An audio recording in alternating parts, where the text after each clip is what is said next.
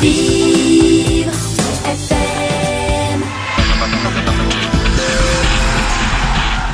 Vincent Bourri, né le 21 juin 1969 à Colmar, il détient un palmarès impressionnant, médaille d'or en simple à Pékin, pongiste numéro 1 français et deuxième au classement mondial, médaillé d'argent au dernier jeu de Londres par équipe. Je suppose que dans votre esprit, Rio doit résonner, doit hanter vos jours et vos nuits. Alors, oui et non. En fait, c'est comme euh, euh, c'est quand même une, une épreuve qui est assez lointaine et euh, et les jeux euh, dans trois ans ou en tout cas dans dans quatre ans ou en tout cas dans trois ans et demi, ils sont euh, ils sont intéressants. Je- J'espère euh, avoir le niveau, l'envie et le, les qualifications pour être présent à ce moment-là. Mais au quotidien, euh, je suis beaucoup plus focalisé sur euh, la préparation des, des épreuves euh, de la saison en cours.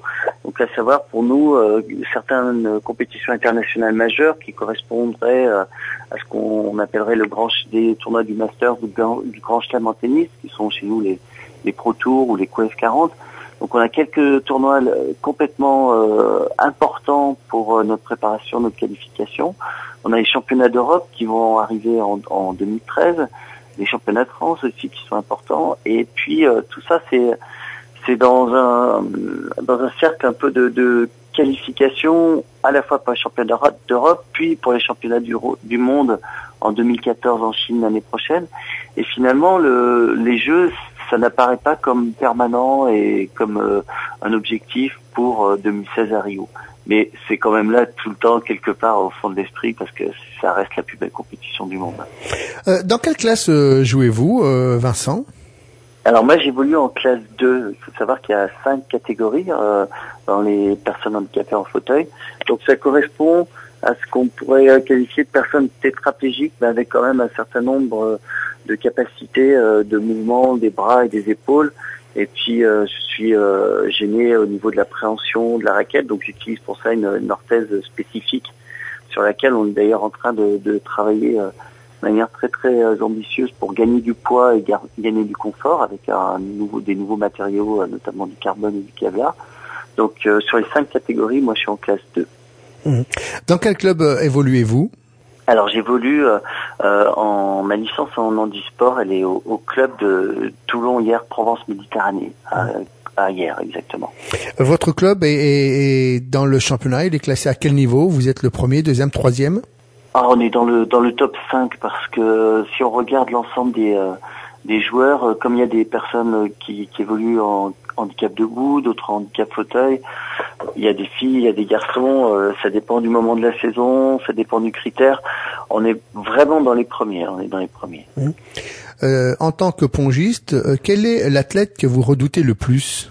Ah alors euh, j'ai euh, j'ai une une bête noire qui est qui est le le joueur coréen euh, pas joueur coréen, un joueur slovaque euh, contre lequel j'ai perdu euh, je crois quatre ou cinq finales euh, au niveau européen en simple. Euh, il est extrêmement fort sur les grosses compétitions. Ben, c'est lui qui depuis six ans avec ses coéquipiers euh, slovaques qui nous privent de, de la médaille d'or et ça fait pratiquement six ans qu'on fait au mieux médaille d'argent sur les, les Jeux, le championnat du monde, le championnat d'Europe. Et euh, en réalité, c'est celui que je perds quand même assez régulièrement, même si dans le fond, je trouve qu'il y en a un qui est encore beaucoup plus fort qu'un joueur coréen. Mais je trouve que assez souvent, j'ai pu faire des matchs un peu un peu incroyables et puis le, le battre euh, dans, dans des moments importants. Alors comment vous expliquez justement euh, cette- ces, ces défaites face à, à ces, ces joueurs? C'est c'est psychologique, c'est physique, c'est un mixte des deux? Alors c'est, il y a, en ce qui me concerne, c'est c'est clairement des joueurs qui ont un physique beaucoup plus important que le mien.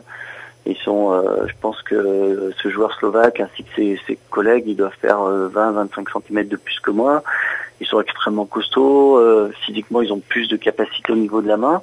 Mais euh, ça n'empêche pas qu'on évolue dans la même catégorie. Donc après, euh, c'est à moi aussi de compenser sur l'aspect euh, tactique, préparation mentale, précision du jeu, être euh, vraiment euh, infaillible sur tout le reste de la préparation, que ce soit la vidéo, la préparation des fiches de match, etc., pour compenser euh, effectivement le, le côté physique qui est un peu plus important chez ces joueurs.